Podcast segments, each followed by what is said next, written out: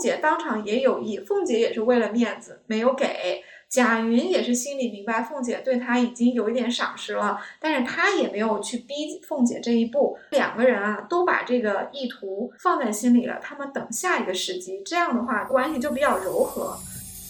世人都笑神仙好，唯有功名忘不了。不尽江乡在何方？光中一对草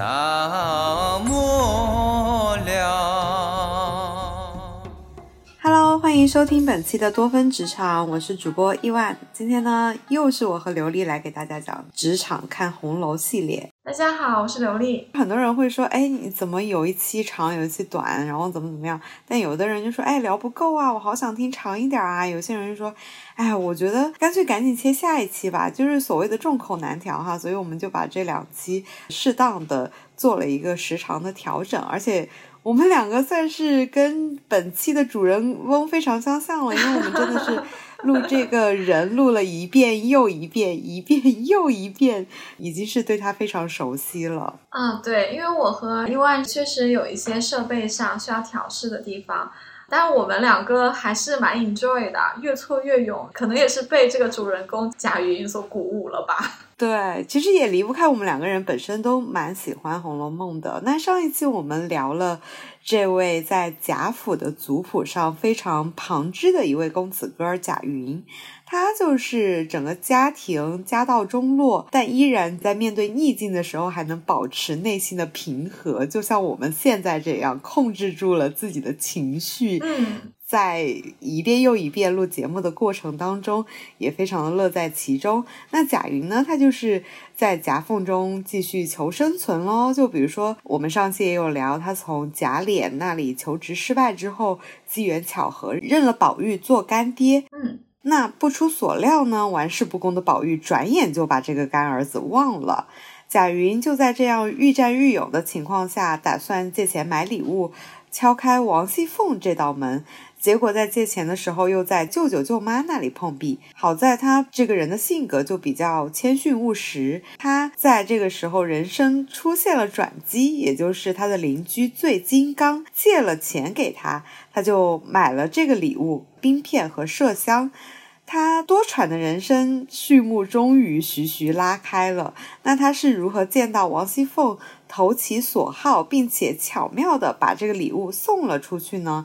我们邀请刘丽来继续为我们讲解《红楼看职场》系列之贾云。好的啊，没错，我们上一回呢有聊到说贾云啊经历了求职失败，然后他终于发现到真正的决策者是王熙凤，所以他需要公关的人呢其实是凤姐。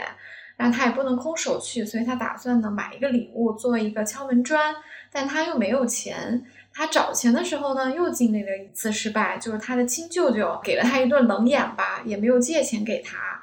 但是呢，在跌到谷底的这个贾云啊，绝处逢生，他的仗义的这个邻居，一个以放高利贷为生的醉金刚倪二呢，就很同情他的遭遇，也非常的见义勇为，就借了他十五两多的银子。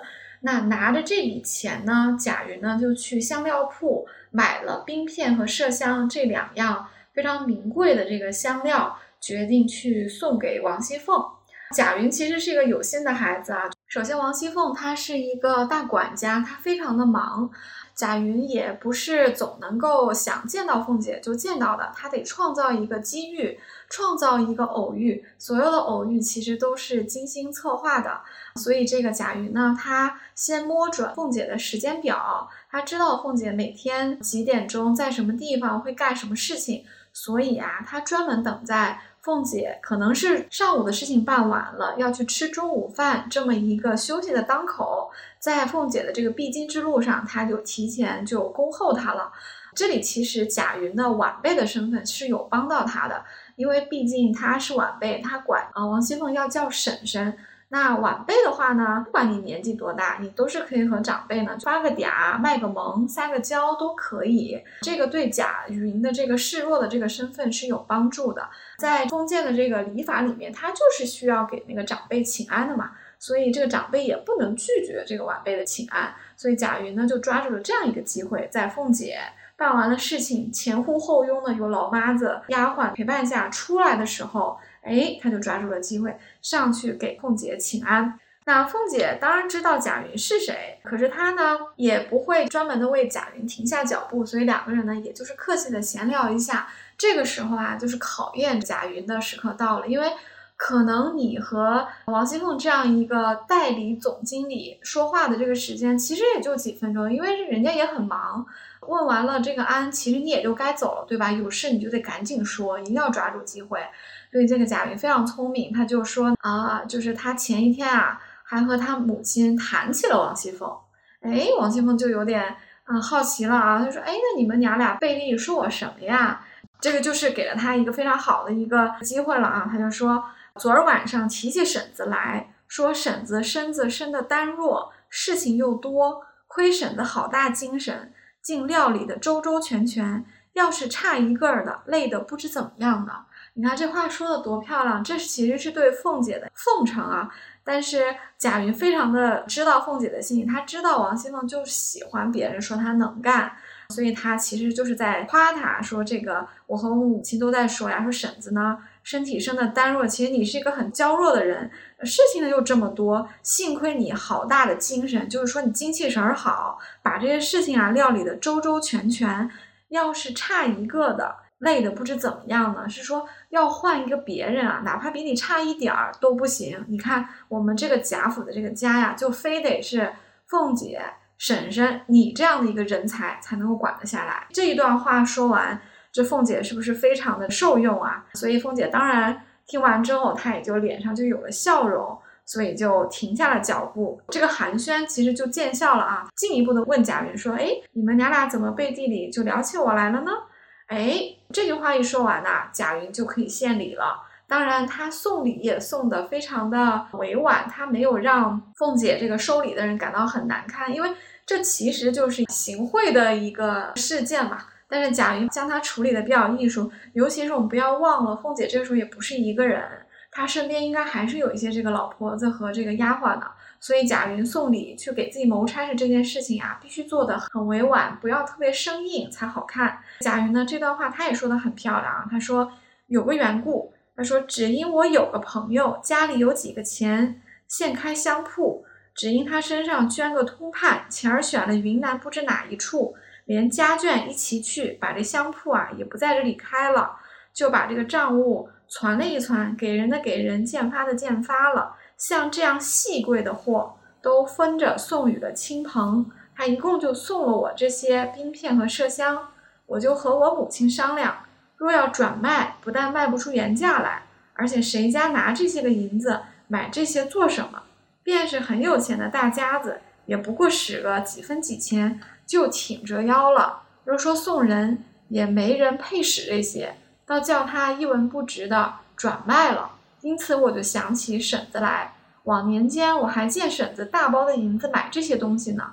别说今年贵妃宫中，就是这个端阳节下，不用说，这些香料自然是要比往常加上十倍要用的。因此想来想去，只孝敬婶子一个人才合适，方不算糟蹋这东西。嗯，这个理由真的是很没有办法让人拒绝，就有点像我们去送礼物，真的是要讲究这个说话的技巧。你好像也不能说你直接送他什么。我见过一个比较好的例子，就是也是一个有人他去见他的远房亲戚，他这个远房亲戚也是他的上司。然后呢，他没有说送他上次经常我们见到的什么烟酒茶呀什么的。他就送了他上次的小孩的一个课程的一个券。他说：“你看，我又没有小孩儿，然后别人给了我这个，然后我又不可能把这个课转卖出去，我能转卖给谁呀？正巧你这边侄子，因为按理说他应该叫侄子嘛，就是属于很远房的那种亲戚了。他说：‘哎，我觉得侄子正当是学这个课的年纪，所以就给他了，然后就给了这样一个让人没有办法拒绝的理由。最后他这个上司就接受了这个礼物，在公司里面也对他倍加器用起来。那贾云真的是还蛮聪明的，懂得说话的技巧，哎，是因为他前面就奉承了一下王熙凤嘛。所以说他一定要让这个礼物呢送的呢就特别有面子，让王熙凤感觉啊，虽然大家知道这个礼物肯定是为了将来得到一个差事的，这就是一个真的就是一个送礼，但是呢，当着人的面呢，你就得是看起来像是一个小辈给长辈送的一个贵重的礼物一样，好像是不求回报的样子，好像是他在说，哎呀，这个东西呢。啊，是朋友赠送给我的，而且他家呢，因为是升了职，要到外地去做官，把香料铺子关了，所以这些东西啊，就给人的给人啊，怎么样？这种金贵的、细贵的，才给了我们这些人，这个就是个伏笔。所以这些礼物在这个香料铺子里面也是上等货，对吧？而且这是别人送他的，他没有说的是他买来的。如果是他借钱买来的，这个就太明显了。所以贾云很知道圆滑，他说这是别人送他的，而且这是上等货。然后他又说这个东西啊，我要转卖呢，其实没有什么意义。他还说了一大堆，就有钱人家呢犯不着买，没钱的人家呢买不起，就送给合适的人。对，他说，哎，这个要送给合适的人。然后他又说，想来想去吧，只有婶子合适，才不算糟蹋这个东西。他觉得，哎，把王熙凤抬了一下，因为王熙凤是一个很漂亮、很金贵、也很得宠的这个贾府的正牌的少奶奶嘛。那少奶奶用冰片和麝香本来就是确实是合适的，所以她把这个逻辑圆得很好，而且她也还打了一些其他的伏笔啊。她说往年啊，我看婶子你还花钱去买呢，那你看是不是我今天送你了嘛？所以我送的这个东西确实是你需要的，我没有送那些虚的。她说今年贵妃的宫中，因为贾元春是在那个皇宫里面当贵妃的，所以他们经常要和宫中有一些礼尚往来。他说别说今年贵妃宫中。就是这个端阳节下，因为端阳节也是一个很重要的节日啊，也是要用到香料的，所以他说不用说，这些香料自然是比往常加上十倍要用的。所以他说这个想来想去啊，只有孝敬婶子一个人才合适。他这个话呢，其实也是有一点微妙的啊，一方面就是。这个东西啊，我送给婶婶你，因为你配用得起，所以我送给你。另外呢，他其实也留了一个活口吧，就是你也可以理解为说，这个东西呢，就是整个我们贾府就会用啊，也许是打点元春的这个在宫中要用，或者是过节的时候要用，我就送给婶婶你了。因为王熙凤其实她管着家里的库房嘛，如果是别人听了去的话，这个场面上完全可以理解为说，他这个东西。就算是孝敬王熙凤的，他是晚辈孝敬王熙凤也没有问题，对不对？其次，你也可以理解为他因为知道王熙凤是管家的，他把一个管家会用得到的礼尚往来的一个东西送给他，就好像说，哎，这个我们家里面公家就会用的东西，所以我来给你用。第二个可能其实也撇清了凤姐可能会中饱私囊这个嫌疑，所以不管听话的人会怎么理解。贾云送冰片和麝香给王熙凤，都是很体面的把这个礼送了出去的。我还以为他说这个话的意思是想告诉王熙凤，我这个东西不是不值钱，因为如果是换做我的话，我送礼物，我肯定希望人家知道我送他的礼物有多名贵，根本就不是别人送给我的。我肯定会说，哎，我给你买的这个 iPhone 是最新款的，它可不是别人送给我的，然后我再转给你的之类的。哎，你这说的没有问题。非常好，可能在我们现代人的礼仪里面啊，你把别人给你的东西当做一个礼物转送出去，其实有一点怠慢的。但是为什么贾云在这里故意强调说这个是他的朋友送给他的呢？其实他说送要比他买好，为什么？我们其实仔细来推敲就会发现，曹雪芹真的很厉害，他没有一句废话，也没有一句错话。首先啊，如果贾云说这个是我花钱买的。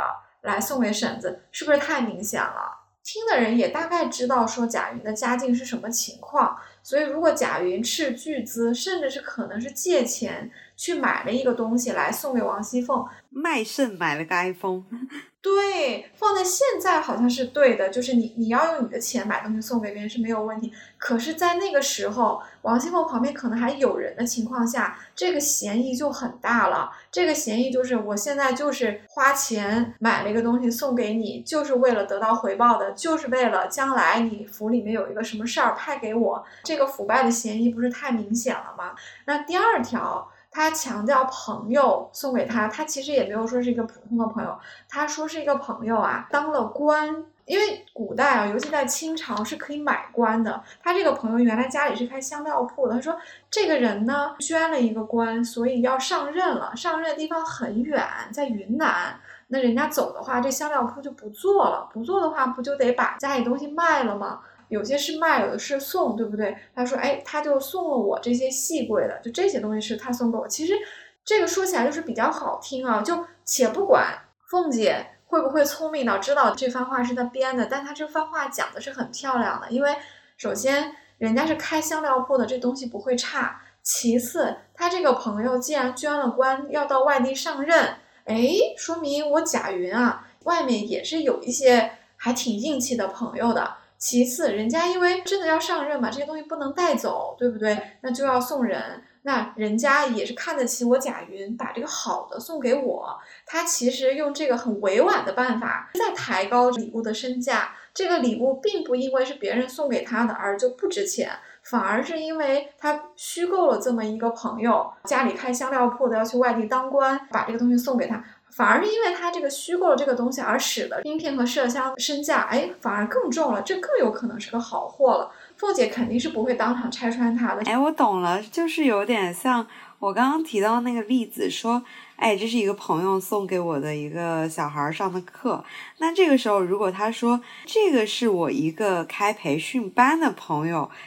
给我的一个课，因为他要开分校了，那么你的领导可能就会觉得，原来你还认识开分校的，那说不定以后我们加强联系的话，那我的小孩以后去上各种培训班，你都可以帮一下我的忙。对对，所以其实贾云这些话讲的是很用了心思的，他这每一句话都在加强这个礼物的分量，也在用很委婉的方式让凤姐收这个礼物呢，收的很自然。因为你也不能让凤姐收这个礼物收得很硬，很怎么说呢？这个动机太明显，对不对？但是因为贾云说了这么一番话，这么长，礼物怎么来的？我又觉得别人不配使，然后呢，就婶子你配，而且我也知道婶子你呀，往年啊，这个东西还要问外面买，今年吧，到端阳节的时候，这外面又贵。你看，我给了你一万个理由，这个礼物吧，就没别人适合了。你就是最佳人选，所以他把这个礼物送了出去。那王熙凤也就开开心心的把这个礼物收下来了。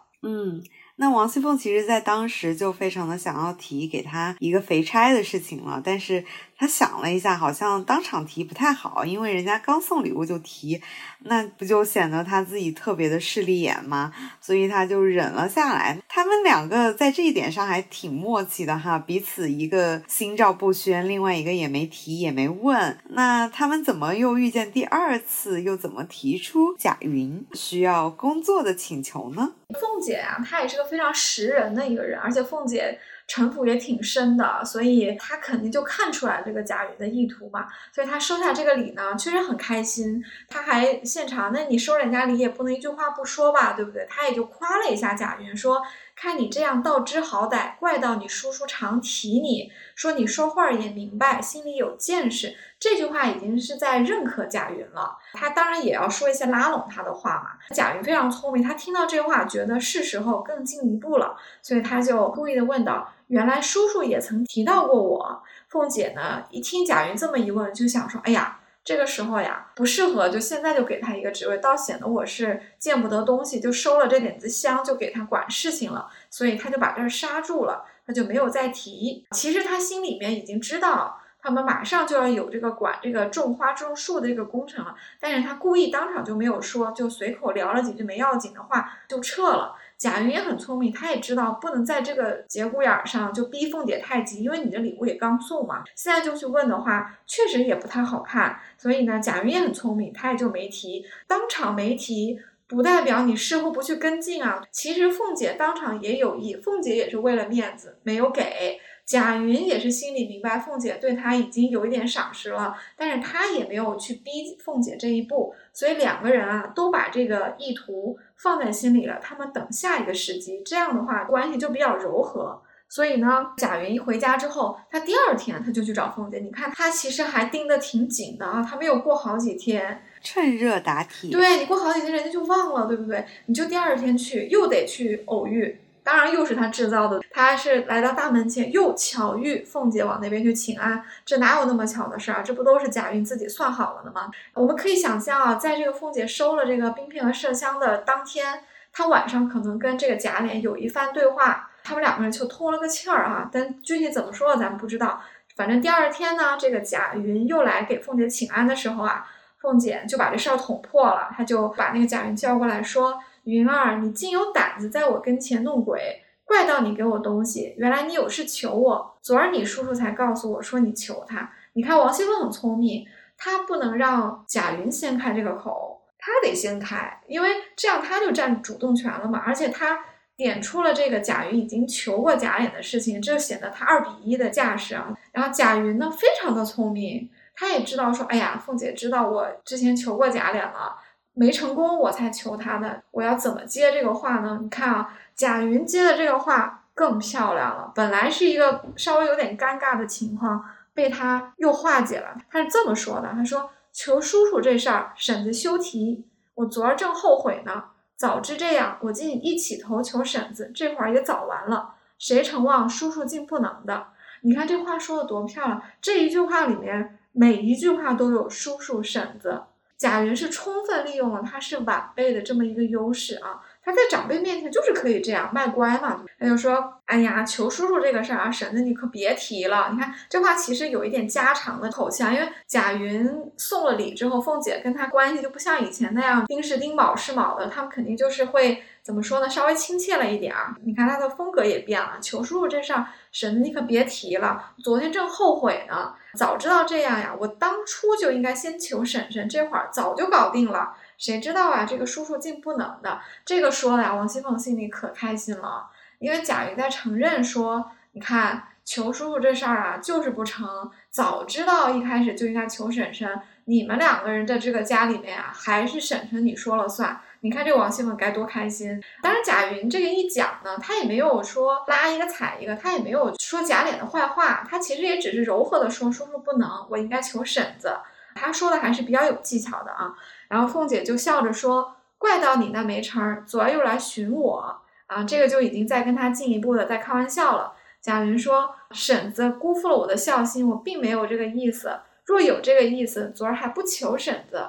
如今婶子既知道了，我倒要把叔叔丢下，少不得求婶子，好歹疼我一点儿。”哎，这话说的又更漂亮了。他说：“婶子，你可别错怪我了，我真的没有那个意思。”要有这个意思，我昨天送礼的时候不就求了吗？其实他昨天是有这个意思，对不对？但是他这么一说呢，哎，话就说的很漂亮，就还是想跟你说，昨天啊，我真的是送礼给你的，所以我昨天也没求你。但是今天呢，婶婶你既然知道了，那我也很坦然，被你知道就被你知道吧。我现在开始我就不求贾琏了，我把叔叔放下了，我就求婶子吧，好歹疼我一点儿。你看这话说的多好听，就是一个晚辈在这个婶婶面前说，哎，你疼我一点儿。其实啊，贾云应该也知道他的家境啊，王熙凤应该是了解的。所以他把话说的这么柔和，又送了这个礼，王熙凤就是铁石心肠，也不会不管他的。但是他说到这个份儿上呢，这个事情就万无一失了。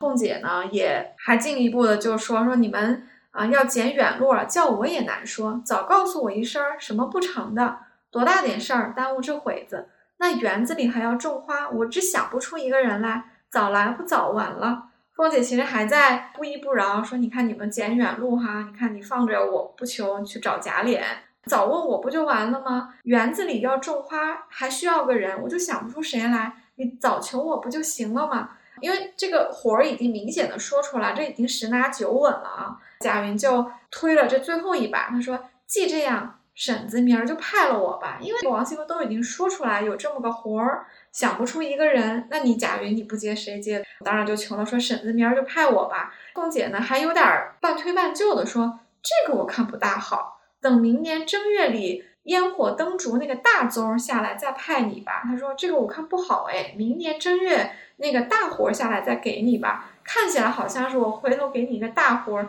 其实是又往后拉了一下。贾云很聪明，他赶紧把凤姐的这个话补下去，他说。好婶子，先把这个派了我吧。果然这个办得好，再派我那个，你看也很会说话哦。就是小项目我先做完了，你再给我大项目。对我先做一个小项目，你看看我能力怎么样。如果这个做得好，你刚才答应我的那个明年这个大事吧，你也可以再派我。你看凤姐就笑了，说你倒会拉长杆儿，嗯，意思就是说你倒会放长线啊。要不是你叔叔说我不管你的事。我也不过吃了饭就过来，你到午错的时候来领银子，后儿就进去种树。要注意到，他说要不是你叔叔说我不管你的事，啥意思呀？王熙凤也给自己留了一个后路，他也是很要面子的。他也说，其实我也不收了你的钱才给你的啊，要不是你叔叔说呀，我也就不管你了。你看，你叔叔跟我说了，我就疼你一下吧，把这个活儿派给你了。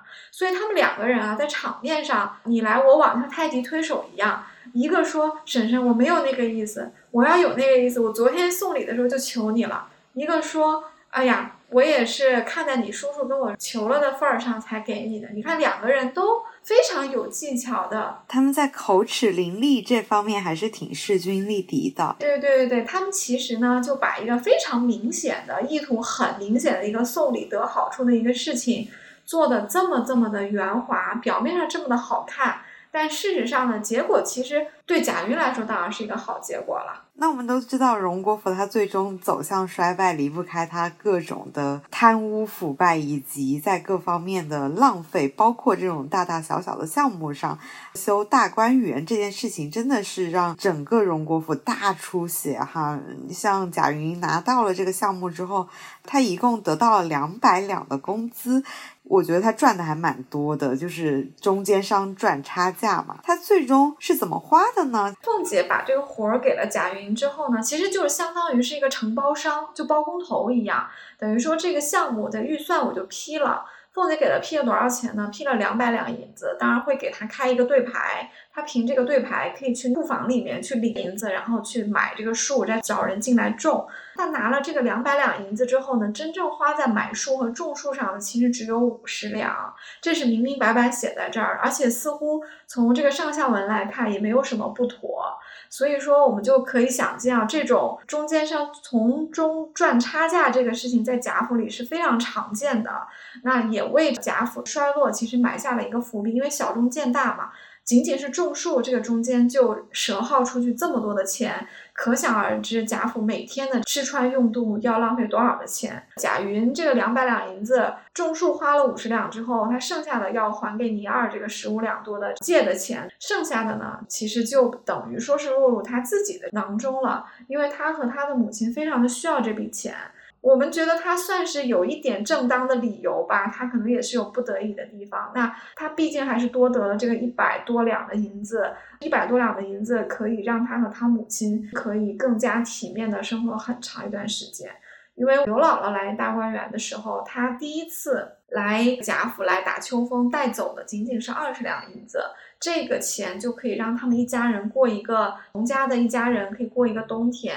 然后他第二次进大观园的时候呢，走的时候王夫人是送了他一百两银子，让他就用这个钱做一个小买卖。所以你看，二十两银子能过一冬，一百两银子可以做一个买卖，从此这个家里的情况就彻底改善。所以贾云这仅仅种树这么一件事情，落的这个差价一百多两，是多大一笔钱？那节目的最后呢，其实我们可以聊一个小彩蛋，就是。小红和贾云这一对 CP，他们是《红楼梦》中最让人看好的一对情侣。这个在小红的那一期节目里面，我们有提到，他们之间有着男女的真爱，也有着你看他们两个在求职的过程当中非常的类似。两个人呢，都是对生活充满希望、充满正能量的一个人，而且。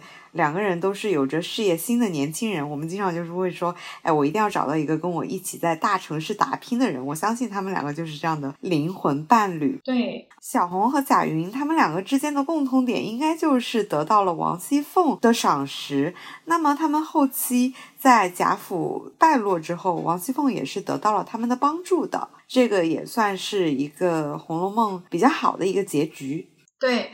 啊，小红和贾云的爱情呢，算是《红楼梦》里面自由恋爱又修成正果的非常少的例子之一了。而且，正如你所说啊，这两个人他们都很有志气，很有上进心，然后他们也都会非常的会抓住机会。所以其实从某种角度上说，他们两个其实还挺般配的。对，但是贾云作为一个主子，他为什么愿意娶一个丫鬟做正妻呢？这个问题问得好。贾云虽然是一个主子，但是呢，他因为家里也是没有爵位，他不像贾宝玉那样有官要去袭，或者说有一个非常大的家产要去继承。他因为是一个旁系，其实再传几代，如果他不做努力的话，他们也就衰落了。所以宗法制度对他的婚姻的约束呢，相对是比较弱的，他相对有比较大的自主权。而小红呢，这个人物可能曹雪芹在处理的时候前后有一些不一致的地方，但是如果按照我们现有的文本的理解，她是贾府大管家林之孝的女儿，所以说她虽然是一个丫鬟，也就是说奴才这个辈分的，但是她其实是在奴才这个辈分里面比较靠上的一个，而且我们不要忘了。小红的妈妈就是林之孝家的，是认了王熙凤做干妈的。那其实小红也可以说是和王熙凤沾亲带故，因为贾云不是认了宝玉做干爹吗？小红也是这样。所以说，如果你的主人认你做干女儿，又给了你这样的一个身份，给了你这样一个体面，甚至像小红这种作为第二代，如果是主人开恩把她放出去，那她就从这个奴籍脱离出来了，变成了一个平民。那他和贾云结合的这个阻力就没有那么大了，相对也就比较容易打破，因为我们没有八十回以后的文本，我们就不知道了，所以我们也不知道说小红和贾云各自又经过了怎样的故事。但是其实从前面的支批来看，他们两个人应该是最后走到一起的。对他们两个处理事情的能力呀，这些都还蛮相似的，真的可以说是 so mate。对，而且他们两个人对他们的伯乐，也就是王熙凤，其实确实都是报恩的。呃，从知恩图报，知恩图报，没错。从这个支批上来看，我们知道这个王熙凤后面过得非常的悲惨。在这个贾府败落之后，她和宝玉曾经是流落到了这个玉神庙里面啊。那其实去探视他们的人里面就有贾云和小红。因为主要抄家抄的是荣国府和宁国府这两个就是有爵位的贵族家庭。如果说是他们两家倒了的话，如果是你比较势利的话，其实这些旁系啊，完全可以和他们撇清关系的，还怎么会去探视他们呢？就是想躲还来不及。那贾云和小红就没有这么做，他们其实是去看了凤姐的。所以王熙凤这一辈子做过的善事，确实也不是特别的多。但是她确实也提携了贾云和小红，那这两个人就把受到的王熙凤的小小的恩情还给了她。当然，王熙凤其实还对另外一个人有一个更大的恩情啊，那就是刘姥姥。所以刘姥姥对她的回报也是更大的，就是她救了乔姐。所以在王熙凤这个人身上呢，确实是有很多让我们感慨的地方的，就是因果报应这个东西呢，在她身上是得到了体现的。嗯哦，这里我们再加一个彩蛋啊，就是在第五回里的判词里面，对金陵十二钗的命运都有做一个预判。那关于乔姐，也就是王熙凤的女儿的这个判词里有一句话叫“狠救奸凶”，它其实是在讲说，在贾府败落的时候。他有一个心狠手辣的舅舅和一个很不是人的兄长，两个人联合起来要把乔姐要卖到青楼里面去。当然，幸好有刘姥姥这样一个恩人把她救出来啊。这个是乔姐的一个命运的判词。所以后人有很多人会去想说，这个狠救奸凶到底是谁？狠救比较好理解，因为王熙凤的兄弟里面呢提到的其实只有王仁这一个人，因为王仁谐音忘人嘛。就是忘掉仁义道德，所以狠救这个人是亡人，几乎没跑。但是奸凶到底是谁呢？这个人选就有点多，其实也有一些争论。因为乔姐这个辈分，如果是她的兄弟的话，那应该是草字辈。草字辈有贾兰、有贾蓉、有贾芹、有贾云，还有一些其他的稍微小一点的人物啊。那这里面谁最有可能呢？有的人说是贾云，这个我们觉得是绝对不可能的，因为。就像我们前面聊到的，贾云是一个非常有志气，其实也是一个蛮正直的一个小孩儿。他虽然前面有过一些为自己的得到一些机会，确实是有过攀附过贾琏、宝玉和凤姐，但其实他都是很有分寸的。而且他也没有做过什么过分的事情，所以贾云这个人选几乎不太可能。再联想到他在凤姐进监狱之后还去看他，所以他就更不可能对乔姐这一个堂妹吧做出这么凶狠的事情啊。我们觉得比较有可能这个人物是贾琴。因为他其实，在前文里面是有一些前科暴露了他有可能做这么大的一个恶这样的一个迹象来的。因为如果你仔细想一想，你能够把一个堂妹去卖到这个窑子里面去，这个可不是一般的恶，这是大恶的人才能做出来的事情。找来找去，我觉得也没有比贾琴。更可能的人选了，所以我们这里一定要为贾云这一个好男孩撇清这个很久奸凶的嫌疑，一定不是他。你简直是他最佳公关。对对对，呃，确实是个有为青年了。嗯，那我们红楼看职场贾云篇差不多就到这里了。我们从《红楼梦》这本书里面，其实也能看到现在很多我们处理职场的一个关系。就比如说像小红和贾云这样，无论你是关系户还是自己独自在外打拼，嗯，在夹缝中求生存的时候，千万不要自暴自弃，要在逆境中成长，并且呢，要学习他们两个这种能屈能伸的精神。对，一定要知恩图报，这样的话，幸运才会眷顾于你。是的。那我们本期节目就到这里。如果你对《红楼看职场》系列有什么自己的一些见解，欢迎留言给我们，也欢迎和我们一起讨论《红楼梦》里面的一些故事和你在职场当中遇见的一些小小的困难和小小的幸运，欢迎分享给我们。我是亿万，我是刘丽，那我们下期再见喽，拜拜，拜拜。世人都讲。神仙好，只有金银忘不了。终朝之恨俱无多，